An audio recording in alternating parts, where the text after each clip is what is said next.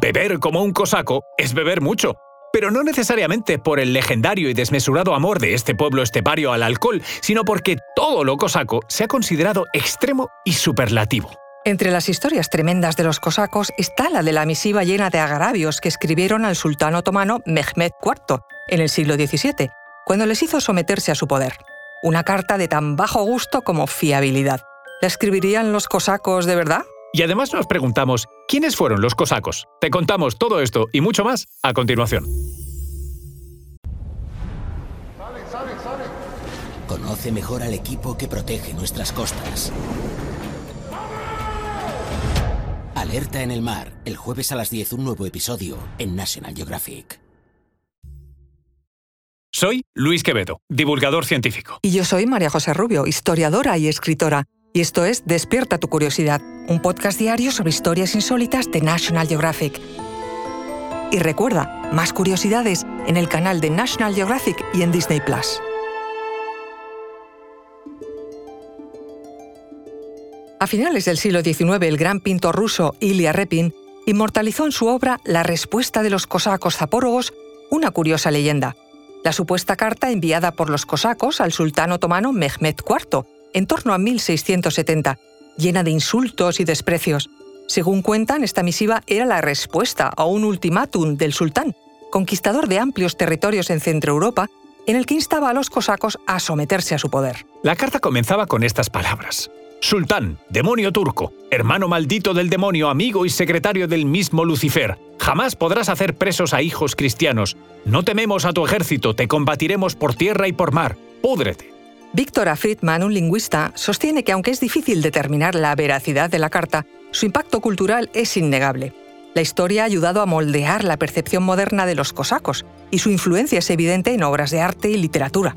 La carta original no ha sobrevivido. Sin embargo, en la década de 1870, un etnógrafo aficionado de Yekaterinoslav, hoy Dnipro, halló una copia hecha en el siglo XVIII. La entregó al historiador Dimitro Yabornitsky, quien se la leyó a algunos de sus conocidos, entre los cuales se encontraba el pintor Ilya Repin. Fue a partir de ahí cuando empezó a trazar el primer bosquejo del cuadro.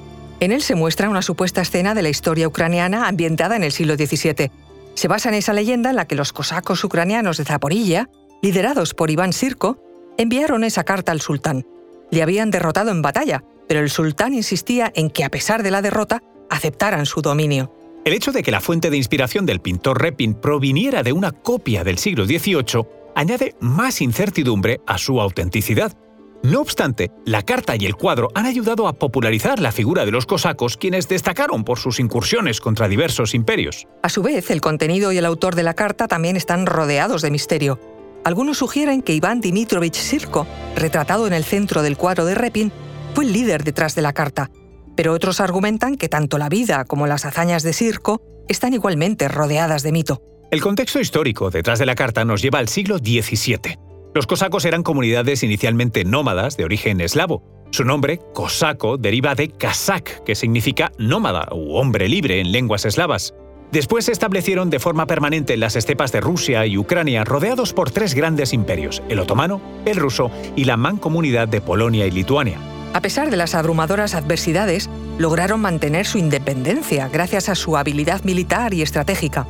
Su líder era Iván Dimitrovich Sirko, originario de Merefa, en Ucrania. Era hijo de aristócratas y poseía una educación superior. Se le respetaba como un noble educado y tranquilo, que contaba con gran apoyo entre los cosacos y destacaba por su manejo de las armas. Las teorías sobre por qué el sultán Mehmed IV decidió escribir a los cosacos varían. Una versión popular sostiene que después de un intento fallido de tomar una fortaleza cosaca, el sultán exigió su rendición. De hecho, envió una carta cargada de todos los títulos que poseía y proclamaciones de poder.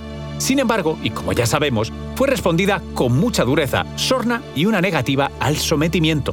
Por esto los zapórogos declaran, basura de bajo fondo, que nunca podrás apacentar ni a los cerdos, propiedad de los cristianos.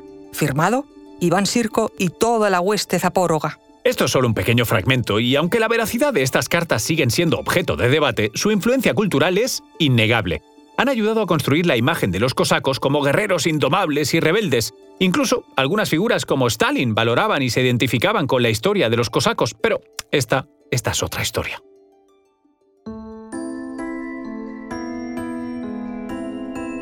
Recuerda que Despierta tu Curiosidad es un podcast diario sobre historias insólitas de National Geographic.